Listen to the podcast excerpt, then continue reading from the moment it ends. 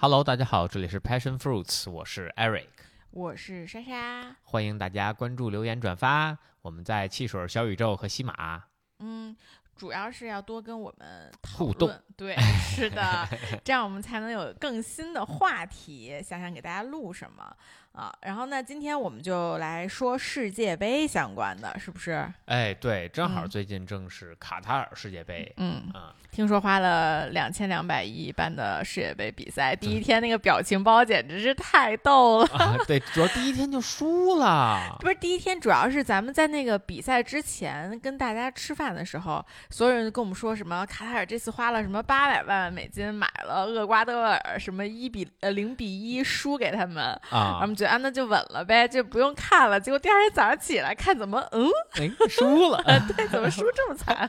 我花的钱去哪儿了呢？对，支付宝账号打错了，感觉就是 对嗯非常搞笑。对，然后就有一系列的表情包，总之对，不过我那场我看了一点啊，我只嗯看了上半场，因为那天比较晚，是十二点开赛，对然后我又我在那之前又因为看 F 一，所以就嗯我看的特别久了，我就看不动了。然后明显能感觉到，就还是这个亚洲队伍，对，还是有很大的差距。哪怕呃，就是包括今天我刚才在看的，就是沙特，这也算半个主场队吧，啊，嗯然后跟这个阿根廷踢。呃，那现场很多沙特球迷，你看嗯都绿色的海洋，他们那嗯个国旗是绿的嘛，啊，然后跟阿根廷一比，这个脚这个脚法呀差太多了，就这个嗯这个球那个球不长在脚上，阿根廷那个球粘腿上，那跟感感觉跟那个蜘蛛侠似的。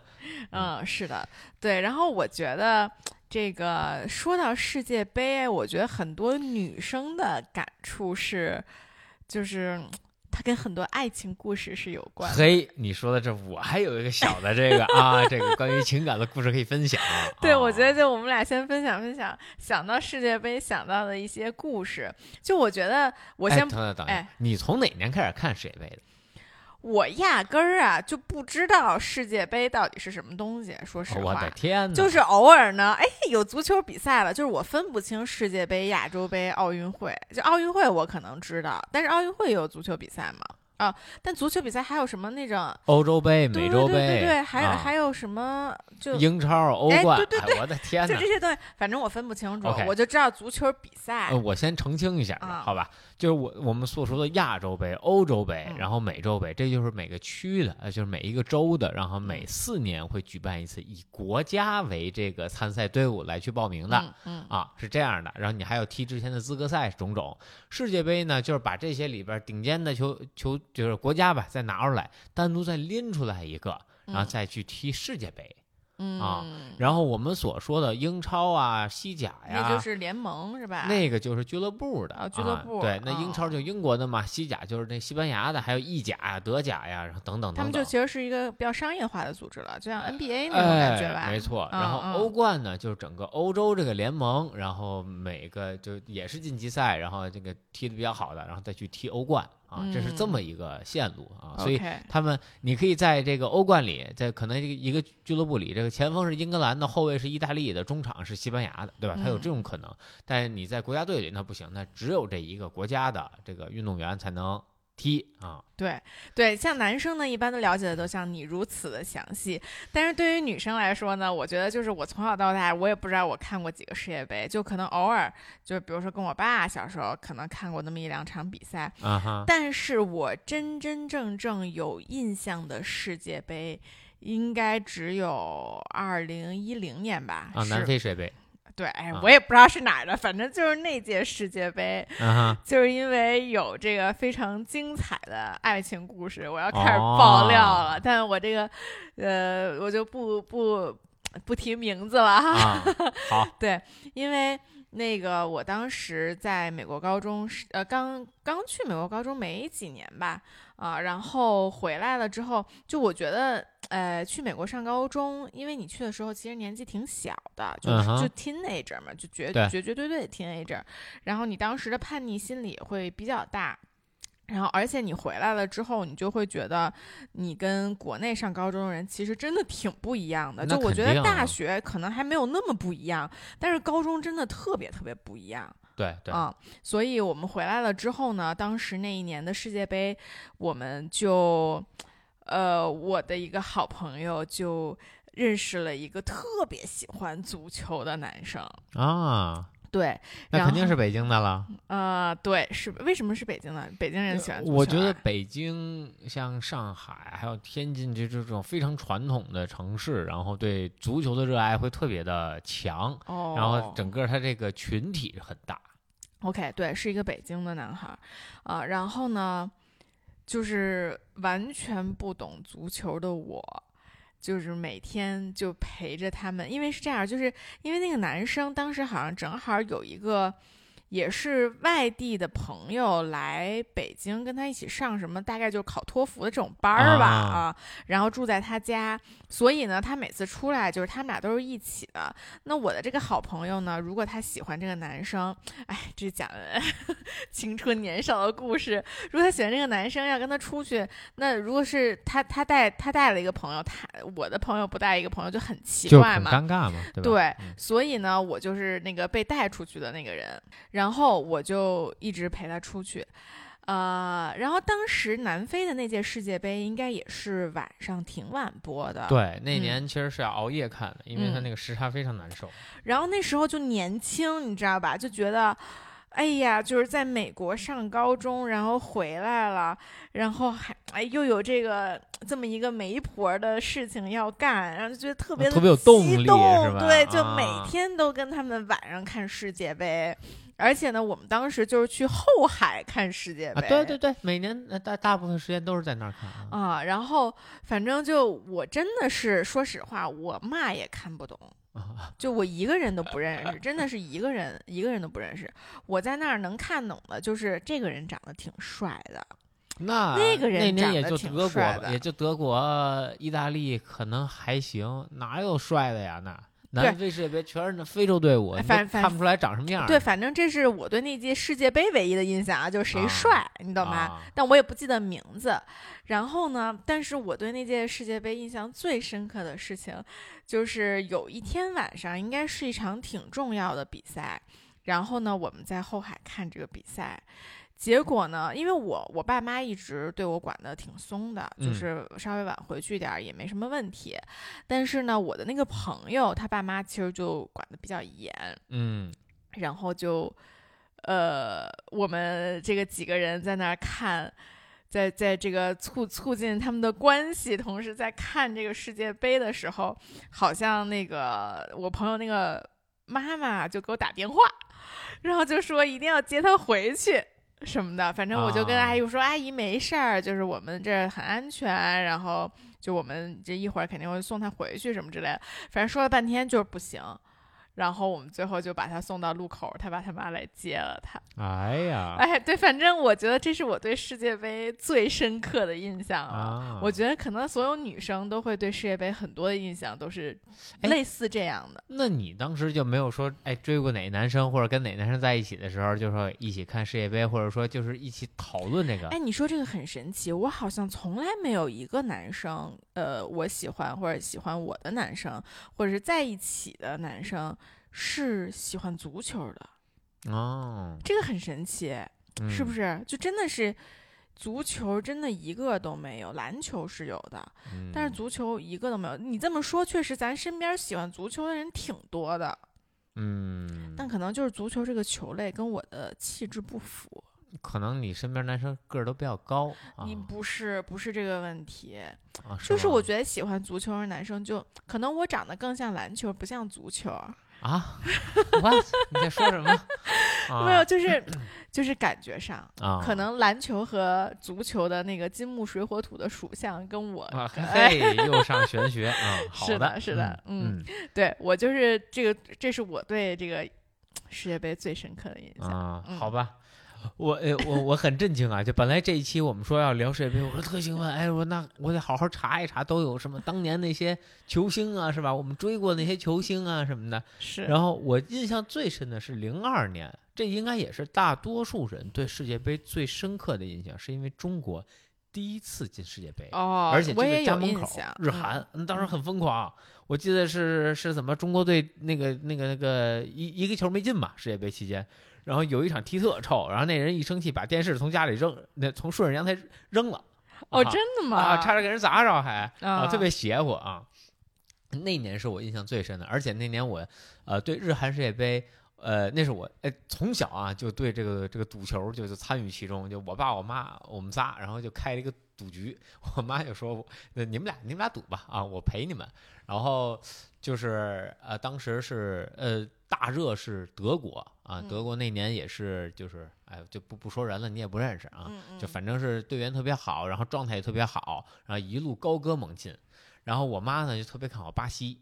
巴西可当时就五星巴西呀，那叫就是什么罗纳尔多、卡卡、罗纳尔迪尼奥啊，你可能都不认识。我都听过这三个名字。罗伯特卡洛兹当时开出了一个一百八十公里的任意球啊，就是那个非常神奇的一球啊。反正就是这那年，然后就就赌这个巴西跟这个德国啊，然后哎，最后就赌的是一顿饭，我记得特别清楚。然后我们一直都觉得。就是德国一点问题都没有，因为德国的门将特别好，卡恩嘛，我真的印象很深，很很很深刻。然后直到踢到这个决赛，哎，还是倒在了巴西的门那个门下。而且当时我印象最深的就是罗纳尔多那个钟摆过人啊，那个就那个画面，我那一个世界杯。就到现在都印在我脑海里，就他那个钟摆过人，就就是那种所有的世界杯集锦画面都会出现的那种东西？那一届可能出现了四到五次，就罗纳尔多一个人就过了门将四五次，就到那个程度就非常夸张，就他跟别的球员不在一水平线上，就到到人那个，而且永远他都是就就是就是叫单刀啊，就是只有一个前锋跟门将了，那后卫都没追上他啊，然后就这么把门将过了，我印象特别深刻，就是。就说怎么就不长记性嘛？就是前面那么多人都倒那儿，怎么还倒那儿啊？我都纳了闷儿了。嗨，这就是绝对技术的碾压。我那当然就是这这也也也是技，就问问题，对面也不是个弱队，就是你是冠亚军之争，对吧？你不是说小组赛，那我能理解啊。到到最后，哎呀，输的非常可惜。就那是我第一次对世界杯有特别大的一个印象。另一个就是当时还不觉得啊，现在反过头来再去看，也知道了世界杯的怎么说呢？肮脏吧。那年韩国队靠着各各种各样的手段把意大利排在了这个，就那真的是上脚踹啊，就是踹完了没有牌儿，哦，然后就这么着，然后才挺进的这个四强赛啊，就非常的脏啊，那踢的。啊，也是那一年让我认就哦，后来我想，所以你这么讨厌对我对韩国可能这个印象差也是从那一年开始的，但当小时候看你其实你看不太懂，直到后来我才哎又反过头来。哎，在看到那场比赛的时候，我才知道那里面有很多很多动作。一不光是他是他他他是犯规，再一个他是有很多危险性的动作存在的。嗯，所以这个也是当时非常的就是震惊吧，让人觉得啊。嗯，那今年世界杯你看好什么？来来赌一个吧。呃，今年我说真的不知道，我基本上没几个人认识了，已经啊，就已经完完全我认识那个球星。现在就梅西、C 罗还在啊，剩下的好多球星我都不认识了啊。然后我印象另一个特别深刻的是零六年世界杯，那是初中嘛，然后大家那时候我也正在踢球啊。然后呃，零六年世界杯那时候也是刚刚交女朋友，哎呀，很巧的就是我们我们班哈，我们班几个人都看英超。嗯，所以就莫名的对英格兰会有一定的好感。英超嘛，你大部分球员都是因为贝克汉姆比较帅吧？哎，这我还最不喜欢的一个球就是英超里边的，我觉得就是贝，就是那个英格兰国家队就是贝克汉姆。为啥呢？我觉得他技术应该还行。我一直觉得他没啥用啊。零二年是呃九八年世界杯，八一红牌领了啊，领了红牌，英格兰折了就没进去，然后。零二年世界杯没做啥贡献，零六年进了一任意球，仅此而已。所以我一直不是特喜欢贝克汉姆。那他怎么那么有名呢？就是因为帅，长得帅，然后传球准嘛。啊，他在那个他是最开始在曼联，然后踢出了点名气，然后被这个呃皇家马德里挖走了，然后组建了银河战舰，什么罗纳尔多、劳尔、齐达内、贝克汉姆，那个那个那个卡卡那个阵容非罗伯特卡卡洛斯。非常豪华的阵容啊，那个上亿，当年的上亿啊，那是干嘛的？那个那个是是，我觉得组合组了这个战队，听起来是要这个出道啊？不是，我觉得听起来是要跟外太空的人踢一样。他们当时就叫银河战队，那就没办法，所有当年金球奖这这个候选人全在他们队，所以就很纳闷嘛，就是他把世界上最厉害的人都组了一个队，然后呢跟谁踢呢？然后还没踢过别人，这是最搞笑。呢。啊 啊总共没赢，没没拿多少冠军。那不是说哦那个原来巴萨那种是吧？夸夸夸拿了好多。那我觉得就很有意思，就足球它还是一个看配合的，因为这些都是 like stars，对吧？对，就是是它其实你把一些球星放在一起，他有时候对权呀、球权的争夺呀、战术的倾向性啊，是的是的这这个这个就非常不好办嘛嗯啊。这还挺。说回来，就是当嗯年，就是反正我们班呢都都挺喜欢英格兰的，因为我们都看英超，而且嗯大家当时打那个什么 FIFA 实况，那个、嗯那哦个那个 video game 啊，都是哦大学室打这些友也打啊，所以。所以呃，然后我们就都挺喜欢英格兰的，然后恰巧呢，就是英格兰的贝克汉姆帅嘛，所以那些小姑娘也喜欢，哎哎，哎这有的聊啊。哎，是的，那个是我近印印，那是是我真正就是熬夜起来看的最频繁的一年世界杯。从那之后，我再也没怎么熬夜看过世界杯，我也就第二天看看重播。我绝对不会说在半夜三点多起来看一个世界杯再回去睡觉去，因为那是初中嘛。而且世界杯往年都是在期末考试左右才会有，或者就是呃就就夏天，或者说夏入夏前它才有这个世界杯。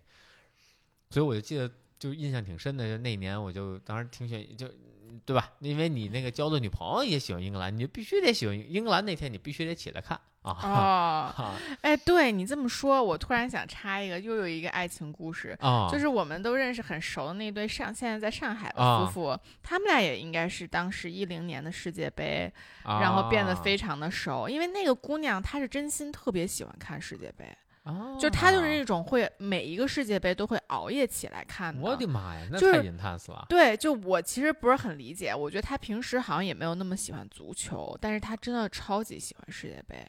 哦，我不知道是不是因为为她历任男朋友都很喜欢，所以她就非常那喜欢。挺神奇的啊嗯，！是的，嗯你接着说，对，所以你啊必须熬夜跟他一起看，对对，那不当时不不可能一起看，对吧？就一。起发短信哎，看。你是他，而且发短信你不能拿着手机明目张胆在那个电视机前，你得看一会儿，然后回屋，然后发个哦短信再出来看。哦，哎呀，这非常的痛苦。好 sweet。哎呦我的妈呀！然后我就当时我就记得那个呃，最后嘛，英格兰被淘汰是跟葡萄牙踢，C 罗跟鲁尼是队友，然后鲁尼呢因为踏了，就是就是俩人在争球的时候，那人拽鲁尼嘛，然后鲁尼呢也有点扮坏，然后就是踩了另一人裆部一脚。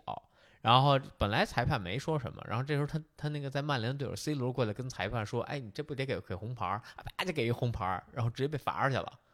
啊、哦，然后就就急眼了嘛，啊，反正后边也也演演，就是也有一些 drama 的故事，但他俩后来在俱乐部第二年、第三年其实配合还挺好的。嗯然后一个是 C 罗获得金球奖，一个是曼联也登顶，然后欧冠呀，包括英超联赛啊，嗯然后就都都都都拿了冠军，所以这事儿可能也就过去了。但 anyway，就是那那一场其实印象是比较深刻。啊，嗯，当时也是你们家人会一起看是吧？我爸我妈其实挺爱看，我妈特爱看足球，我爸也挺爱看，所以他基本那两年的那几届世界杯我们都会起来看。但一零嗯年之后，一个就是我出国了，所以他们我看不看我就不知道了啊。然后再一个后边对这个东西的热情也没那么高涨了，嗯，然后一个人也都不认识啊。零六嗯年还认识认识啊，零六年之后他们也就不认识了嗯，OK，呃，你世界杯说完了吗？说完了，我要说别的了啊。你说啊嗯，对，我觉得是，就是我们家其实一开始是就一直都没有说一起看世界杯的这种传统，嗯，但是我们家会从小就一起看女排，啊，因为我爸我妈小时候都打过排球，然后我也是从小学就开始打排球嘛。就我觉得你会不会一个体育，然后你再去看它，差距是特别大的。，就是就我不会踢足球，我连规则都不知道。我真的当时一零年陪他们看世界杯的时候，我连足球场上几个人我都不知道。啊，那你太夸张了。对，你啊说我在看什么，对吧？就包括现在我都不知道很多足球的规则啊啊。所以你刚才问我要不要看世界杯，我说我可以看啊，就是我看不懂。对，所以就是我觉得在我们家唯一能我们家人一起看的就是排球，因为这啊个排球的每一项规则，甚至包括裁判的所有手势，我们家人都是非常理解的。就因为啊我们都是上场打过排球的人，嗯啊，然后我觉得看女排的比赛和看男足的比赛，就是一个呈现就是非常大的对比。嗯，就是那肯定。对，你看，你想象一下，你说中国男足吗？对呀中国男足啊，对，嗯就是你想那男足看男足比赛，你刚刚不是说把电视机都给扔下去了、啊，那种吗？是啊，你看女排的比赛，就是你想那个好几个电影最近演都是那种。呃，当时电视机还没有那么普及的时候，就一一条街的人啊，在一起看之前那个。夺冠那个，对对对嗯，对对，就是我觉得其实女排她她的第一很好看，因为姑娘们腿都很长，然后打的也很好，而且而且他们打的那个速度，其实他们的整个球速肯定是要比男排慢，对。但是他那个速度反而就很很有观赏性对，啊，所以他就真的是很好看，而且与此同时，就是他真的就是中国女排真的就很挺振奋人心人嗯。心的，就她也不是像那种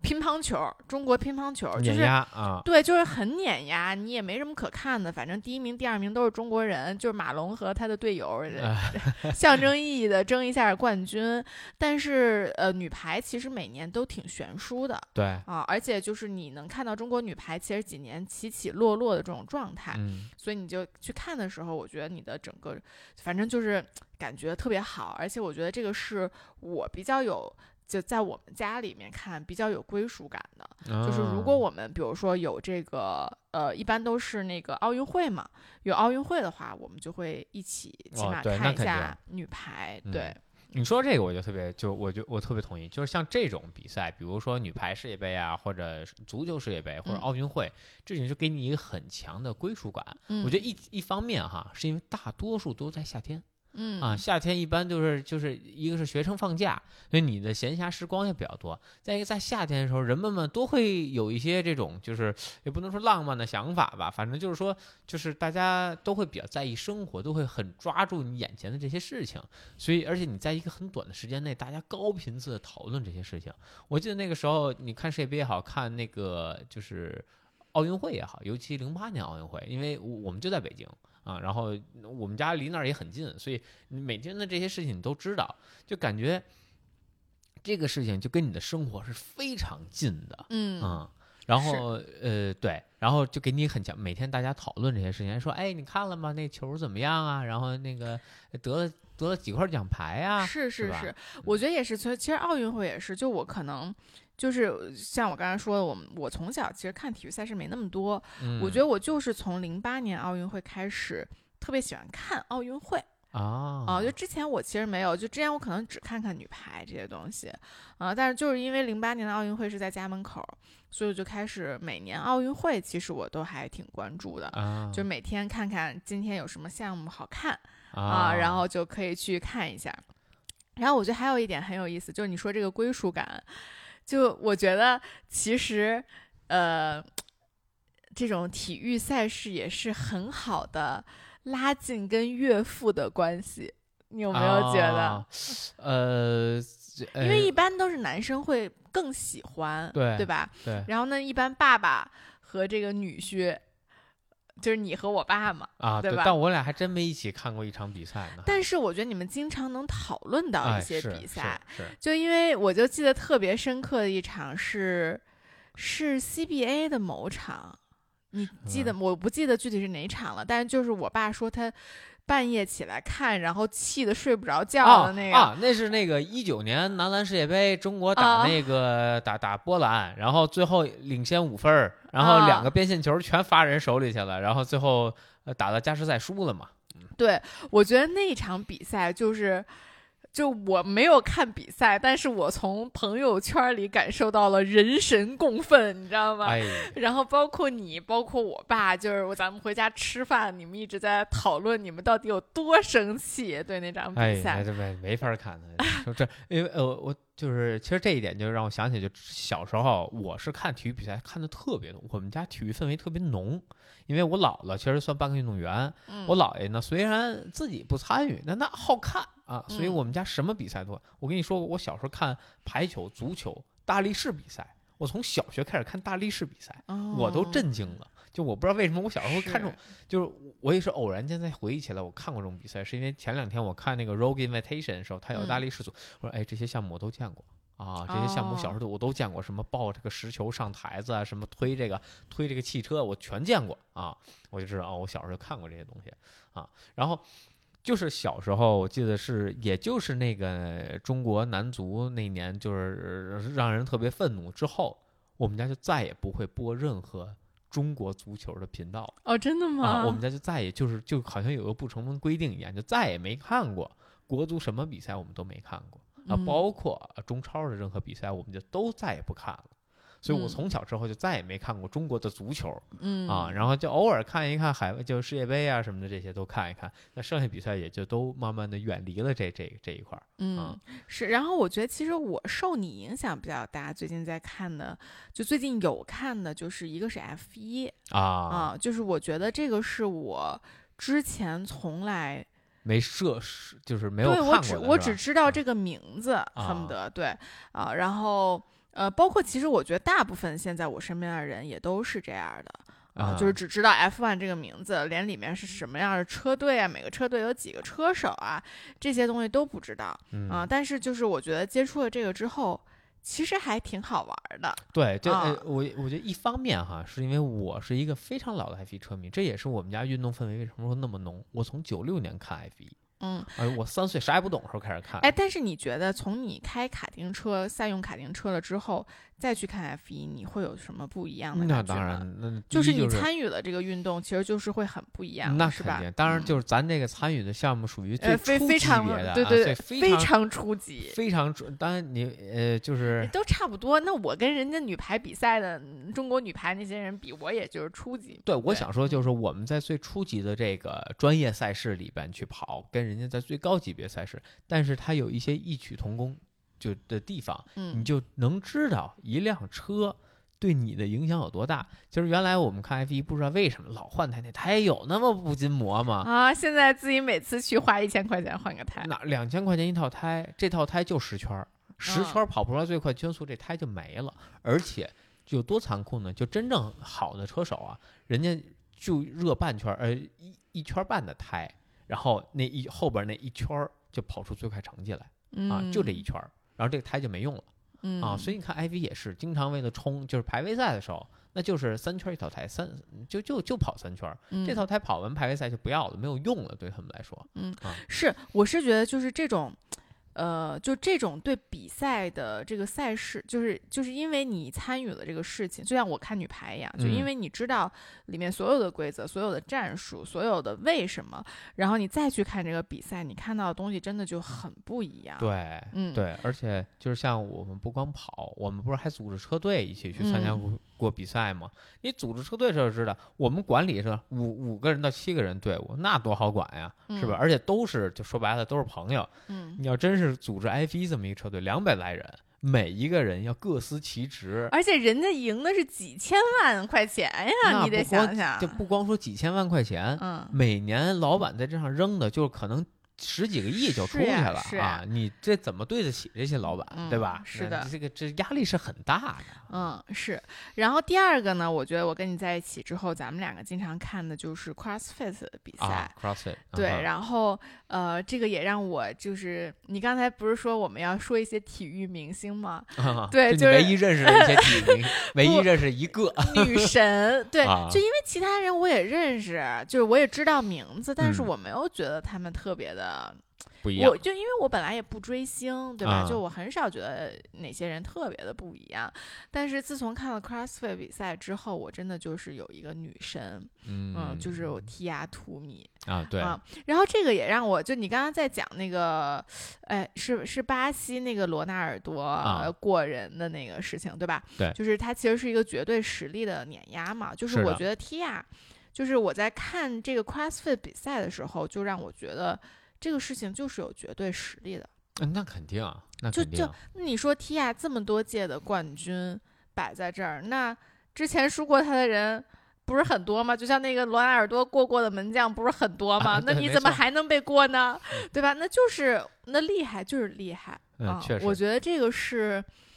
就就就这个很符合我的人生观，我觉得就价嗯值观。就我觉得所有的，无论是你投机取巧的取胜啊，或者是你各种抱怨说我这个不行，那个不行，所以怎么怎么怎么样，其实都是没有任何意义的。嗯就是你实力在，就是实力在，你没有什么可说的啊。嗯就是所以就她整个，我觉得她为什么是我的女神，就是因为她整个呈现的这个五六连冠，然后每一次都非常稳的这个状态，是很符合我的人生观的。嗯，对他们都，我我们说罗纳尔多也好，说提亚图米也好，我觉得他都属于 GOAT 啊，嗯呃，就是就是在这个某一个领域里面已经到了真正的天花板大佬级别。嗯，但是呢，就其实我去看，我也很喜欢提耶图米，我也很喜欢罗纳尔多。呃，我喜欢提耶图米，并不仅仅是因为他赢了五次六次，嗯而我喜欢他对比赛的精神，以及他对这个东西的热爱，是，还有他的这个政治，我觉得这个是不一样的。嗯，我也见过就像汉密尔顿也赢过很多场，，Oh 复 my god！哦，哇哦，是吧但是其实直接就爆啊！对啊，我本来想把这个埋在后边吐槽的。但其实他跟 Tia 的这个差距就非常的大，是吧？你说的很对，汉密嗯尔顿其实跟我我我看 F 一很早，所以我更喜欢舒马赫。那嗯我不喜欢汉密尔顿，并不是因为他挑战了舒马赫那个时代，就是他留下的这些 legacy，而是我觉得汉密尔顿他有点儿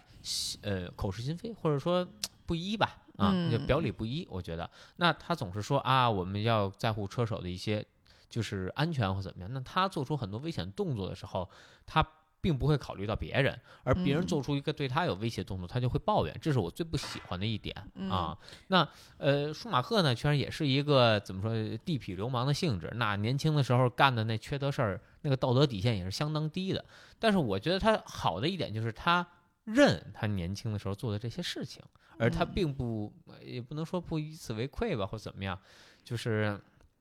他还是就就他自己是有改变的，整个从心态上，包括后来的为人处事也相应有些改变。虽然你还能看到他老的那个流氓的影子，但在汉密尔顿这边呢，就是你你从从始至终都都想表现出一个很好的一个一个形象，但是呢，心里又是很阴暗的一面。嗯，我能理解你的意思，就是其实他想表现的是汉密尔顿想表现的是一个很正直的形象，但是他为了赢得比赛，其实做了很多。违背他说的这些事情，不管是因为什么，这个金有可能因为金钱压力嘛，对吧？老板的压力也有可能，但无论如何，他是违背了他说的这些准则的对啊。但是其实，比如说像 Tia，就是我觉得这个事情还是就是还是回归到你没有绝对的实力，嗯，就是那你就没有办法。我为了赢这个比赛，因为它也是我的一个工作嘛。我我不这么认为，嗯就是我觉得首先啊，汉密尔顿非常有实力，毕嗯竟人家创造了所有的记录，这个就是硬实力，嗯你没实力做不到啊！你无论用什么手段，谁都可以用这样的手段，你能做到你就说话。嗯，但是，就我想说的就是，我喜欢一个运动员，或者说我喜欢这一个呃，对，就喜欢一个运动员吧，并不是取决于他在这个行业里面取得多大成就，而我喜不喜欢他这个人，他塑造出形象是什么样，他说的话是什么样的，他怎么去做这个事情，然后包括他怎么去热爱这一个事业，这个是我更看重的。啊嗯其实比如说 F 一里边，我却一直呃呃，我一直挺喜欢阿隆索啊，这嗯其实他挺不受人待见的。要说他的实力很强，然后但他就那种非常的暴躁的性格，天天跟车队顶着干，然后这个骂队友、骂老板，就是骂所有人的那种。然后他嗯只赢了两两个世界冠军之后，就再也没有就是接近过这个这个地方啊。但嗯他到现在还依然活跃在 F 一的围场里边，他还在开嘛，现在啊。嗯那他的性格就很直啊，就就是就是怎么说呢，就有好有坏啊。嗯他就是一个非常好的箭头人物，他就能把这个车的性能就是发挥到极致啊。但是他也因为性格的缺陷，没有办法跟一个车队更好的配合，再去拿到一个世界冠军。嗯，是，其实我觉得我特别喜欢 T 亚，就是包括一个一个是刚才我说的是他的整个的这个人生观是符合我的人生观的，嗯，另外我就是觉得他是一个非常沉稳的人，嗯就这一点我觉得也是，就可能我一直都比较喜欢特别沉得住气，嗯，就是处乱不惊，然后就有点我爸，你懂吧？就是嗯啥事儿都笑呵呵的，啥事儿都觉得哎差不多无所谓。我觉得 T 亚一直给我一种这样的感觉，就是嗯永远在比赛的前期是就是看不到他在前三。嗯，然后就是那么稳稳的、稳稳的。最后在第一了。对，就是我觉得这个一个是他确实很有比赛经验，第二是他对自己的身体真的是足够了解嗯啊、就他就因为其实我觉得。呃，就像 CrossFit，虽然我没参加过 CrossFit 比赛，但是我看你参加这么多，所以嗯我也算是知道里面的大概的一些呃规则吧。就虽然没有自己打过排球，但是里面的东西都知道的这种感觉。嗯对，其实它的这个整个 CrossFit 比赛的 pace 特别的重要。嗯，就我觉得，甚至呃，比你的什么绝对力量啊，比你的任何的什么心肺功能啊这些东西都重要，没错。对吧？嗯所以我觉得他其实是对自己的了解非常非常的高，而且他真的就是在这种场合，在这种这种特别高压的强度下，还能很坚持的去做自己、嗯，啊，我觉得这个是特别不容易。对，其实它是我我一直觉得 CrossFit 跟打德扑特别的像。真的吗？对，因为他打就是你知啊，道，就是你发来这一手牌，你也不知道今天要做什呃么我不的。不光是这样，你拿到这牌就相当于就你就你的能力已经在这儿了，你知道自己能达成什么样的一个结果，大概也就这样。那你能不能在整个比赛里边维持住你自己不被别人带跑，是特别重要的一点。嗯因为你肯定你身边运动员，你你每天的项目不一样，一天他们要比三到四个项目，嗯，那您不是每个项目都是你的强项，那我怎么在我强项的时候我尽量拿到第一？那不是我强项的时候，我怎么能够尽量少的哦损失自己？啊，那你能够维持住住这个心态？我举个例子，这个 Rogue Invitation 的时候，我就看见 Daniel Brandon，我我一直不是很喜欢这个运动员，嗯就因为我觉得他的心态特别不好，很容易崩。他就在那个项目崩了。那一个就是他是一百二十四公斤的深蹲，然后做五四三二一，然后是然后做完每一个是呃一组的深蹲要去做跳箱，二十五二十一直到五，然后次数的跳箱。那他在做第一组深蹲的时候，他就呃做第三个还是第四个，他没做起来，那杠就扔地上了。啊，然后杠扔地上，他把所有片儿卸了，然后再把杠装回的架子上，再把片儿装回再做，哎呦我的啊妈呀！然后他就他就站那儿不做了啊，就心态已经哦完全崩了啊，就就你没有在比赛的最初期建立好你的预期，就是我这个项目我大概是什么水平，我就维持我速度做，我做不了就一个一个做呗啊，嗯能做哪儿是哪儿，但总比你最后崩了扔地上一个没做强，对吧？是是这个其实是一个就挺重要的，因为也见过像，呃，就包括像 Haley Adam，对吧？这他也不是一个特别的，就是他也有有明显短板的运动员那。他在那个今年的 Game 里边，他也是在那个抱沙袋那个环节，他前面领先了人家五六分钟，沙袋那个环节输了人家十分钟 是啊，对啊，那就是那但他无论怎么样，他知道这个是自己的弱项，他就尽量的去避免嗯啊，他最后也没有说哎我就就放弃了或怎么样，对吧？嗯我觉得这个就还是对你心态的考验是特别特别大的，嗯尤其是竞技体育，它就是，特别是个人竞技体育，像 CrossFit 这种，我觉得团队可能还稍微好一点点。啊，就我指足球这种，起码你可以被换下去嘛。哦，不不我觉得我觉得就是团队会更糟啊，哦就更考验，因为有可能错误不在你，你发挥特好，别人发挥特拉，然后因为他，然后你们输了，啊嗯啊，这是你最后一届啊，对吧？有这种可能，哎是是啊。是，确实是。嗯，所以这就就是，其实就是竞技体育，其实我觉得到最后还是比的是心态。嗯那心态好的，他还是能够能够就长此以往在这个项目里啊。要嗯心态不好的，很快就就完蛋了。嗯啊，你还有什么其他比赛和这个明这个球星明星之类的吗？其实呃，我另一个就是我我一直呃就是把他看作自己的一个榜样，就是时刻就是就鞭策自己吧。就是嗯我看 NBA，我特喜欢 Dwayne Wade 嗯啊，韦德啊。那韦德呢，并不是一个就是顶就算顶级运动员吧，但并不是就是 NBA 真的就是前几名的那种运动员。他其实是一个啊、全明星级别呀，他也是一个就是拿过三次冠军的一个球员。嗯但是呢，呃，像勒布朗啊，像他跟勒布朗啊，他跟这个这个科比啊，他都不在一个，就是还还是比人差一些的怎么。嗯但是我喜欢他是因为，我觉得他特别能坚持自己，就我觉得这是一个挺难，就是在现在社会当中还是挺难得。但是有好有坏，他坚持自己，导致他的这个球风在之后的这个道路有比较，呃，就有。就是他的他的竞技水平吧，有了比较大的一个坠落，就是因为他非常依赖他自己的身体，它的爆发力很强，然后它柔韧性很好，然后它感觉非常好。那年轻的时候，他可以靠这些，然后在联盟里面，别人都不知道他要干嘛，对吧？他突破速度很快，然后又经常能够拧来拧去的在里边，别人抓不着他。哎，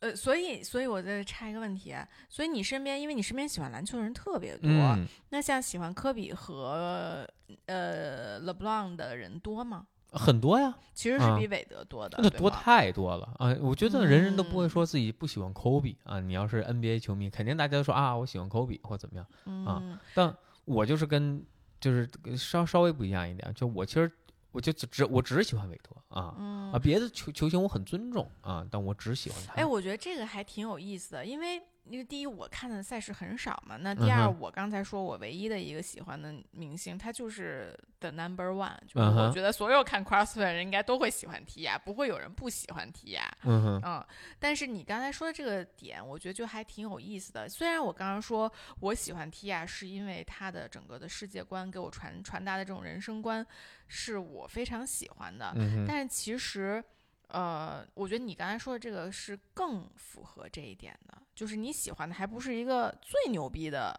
一个运动员，对吧？他是一个可能次牛逼的 运动员，对对。但是你会觉得他是你的榜样，是因为你跟他，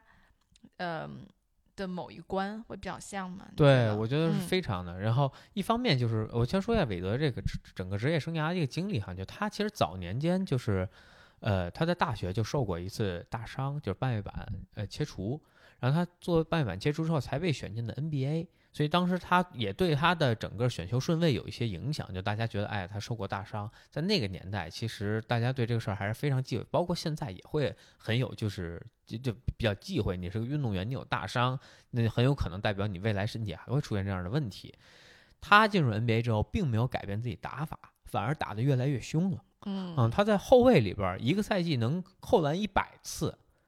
就一个中锋可能一个赛季扣篮一百二十次，他扣一个后卫扣一百次，对，还是一个没有半月板的后卫。而且只有一米九三，在 NBA 啊平均身高可能两米甚至两米多的这么一个里边儿，那在当年一个很注重内线的一个 NBA 环境下，跟现在不一样，现在都是投三分，所以内线身高也变矮了，强壮度也变低了。原来的奥尼尔站在内线，奥尼尔、姚明那个时期，他一个赛季可以扣一百次篮，这是非常嗯夸张的一个数字。啊，所以就是他的那种勇，他他的那种就是勇猛，然后那种勇敢，然后他并不害怕，就是面对什么，然后永远就是我遇到问题我解决问题啊，然后很快他就在第三年就夺冠了，夺冠之后紧接着下一年就重伤，他肩膀脱臼，然后膝盖做手术，等于零七年、零八年他都没打啊，然后。再回来时候，就呃这这那个叫也就是也是梦之队嘛，就是北京奥运会梦八，然后也也叫救赎队啊。他们那一年就是韦德，这是第一次正式回归赛场，在那年奥运会上就简直杀疯了。我记得特清楚，打中国队的时候十四投十四中，没丢一球啊，特别夸张。然后那一年表现特别好，就但是他做了大的手术回来之后，并不是改变了打法，而是把自己练得更壮，然后打得更凶了。嗯啊，就是我我让我用肌肉保护自己，所以其实他当时给了我挺大的一个力量和思考的，就是在之后我在一零年我受伤的时候，我膝盖做手术的时候，我想，哎，既然韦德能够把自己练回来，为什么我不能呢？嗯啊，也许他身体天赋特别好啊，他可能恢复比别人好，但如果我努力训练，我是不是也能比他就比他差一些，对吧？但至少就说我也能回到差不多当原来的自己那那样的一个水平。嗯，是嗯我这是想真真的想这个跟大家说一下，我觉得 Eric 真的是我身边最努力训练的人，就就就我真的很少见到这么认真训练的人。我觉得我在认识你之前，我跟你说过，就是我觉得我身边的男生吧，就是只练胸，啊，就因为你穿衣服就能显出来嘛，对吧？啊，然后就就然然后包括就是我之后再跟你接触，很多时候我不就跟你说，就是有人想练成这样，有人想练成那样，行不行嘛？嗯然后 Eric 最常说一句话说。用嘴练肯定是不行的，对，就是我觉得身边真的很少有这个认真如此，就是如此认真训练的人，嗯，而且就是为了训练而训练，就没有一丝杂念，说我我是要穿一个衣服去见姑娘的这种感哦觉。所以其实这个是很大程度你是受韦德的影响，是吗？呃，我觉得有。然后另一个就是，我觉得他对自己的这种坚信，就他在之后其实热火夺冠的时候他又受伤了，但是他依旧没有改变他打法。还是坚持这一套，然后就是当时他就呃他就有采访嘛，在他那个 One Last Dance 最后一个赛季之前，他自己就是公开就说这件事儿。他说很多人给过我很多次建议，就告诉我这种打法维持不到我就是到这个这个正常退役的时候，对对他会非常影响我的职业生涯。但是我告诉他，就是他的他的回答就是我只有这样，我才是我自己。嗯嗯，对，我能打一分钟，我就用我的方法打一分钟。就这个嗯是给我最大的一个启发，就是他这么多年能够一直坚持下来，那最后他赌上他整个职业生涯，他职业生涯一直是起起伏伏。如果他很早去改变他自己，很有可能他成就会更高，得更多的冠军，拿更多的分，然后历史地位。很有可能他就不适合其他的打法，对吧？哦，我哎有这个可能性对，但是如果他相对，你比如那个那个呃勒布朗，对吧？他改变了自己的打法，那他的哦整整个职业生涯延长了非常的多，他到现在还能活跃在 NBA 的一线。嗯啊但但你看，就是其他的球员，基本到了三十五六，不说三十五六，三十过后吧，三十三过后，基本就是下滑。那嗯那那韦德就愿意用这种方式继续打，那打到他三十五六，他觉得自己打的不行了，或者他不想再打了，那他就退役了。那他也是那种就是，他就是还完全有能力继续在 NBA 打下去的时候，他自己选择退役。就这个嗯也是让我觉得他特别能释然，就是觉得哎，OK，我我够了啊，就我也不追求这个自己要什么。对，而且另外一点，他一辈子没拿过一个大合同。嗯，他最高年薪两千万，这是嗯非常非常诧异。就他这种级别的，你就就说只是比詹姆斯、比科比差一些的运动员，就就比他多，就比他差的运动员多了去了，都拿三五千万的合同，他嗯只拿过两千万的合同。就因为他不稳定嘛，对吧？不是，就一方面就是他在年轻的时候很快，就是他就是拿到了这个就是冠军了嘛，所以之后那个时候球队其实也没那么多钱，然后包括就是还没有他还在新秀期，所以给他的合同并没有那么大，给了两千啊万左右我了解就是的一个合同。时机都没有那么好。对，然啊后他跟勒布朗他们组队组热火的三巨头的时候，为了让这三巨头成立，每个人都降薪，所以他又降薪了很多去拿了这笔钱。然后走了之后呢，球队觉得他身体状况不好，不想给他大合同。然后他为了要一个大合同，又去了别的球队。后来辗转反侧，然后回到迈阿密的时候，拿了个底薪。嗯啊就是他这一辈子其实没有拿过任何一个大合同。但是你说他这事儿有没有怨气？他也有，但是他能够，他不会因为这事儿去就是影响自己。我觉得这个也是，你说没影响，他肯定也有，但就说他能够这事儿很快他就过去。嗯我也见过很多。就其他运动员为了这个钱就直接离开这个球队，然后去别的地方。嗯啊，但是他并不是一个很富有的家庭或怎么样，但他能够就是保留住自己的一个底线，想要的一个底线，我觉得这是挺不容易的。是就还是对自己的理解，还有想得清楚自己到底想要什么东西。是的，是的，嗯，嗯，哎呀，行吧，那我们今儿就到这儿。我们戛然而止。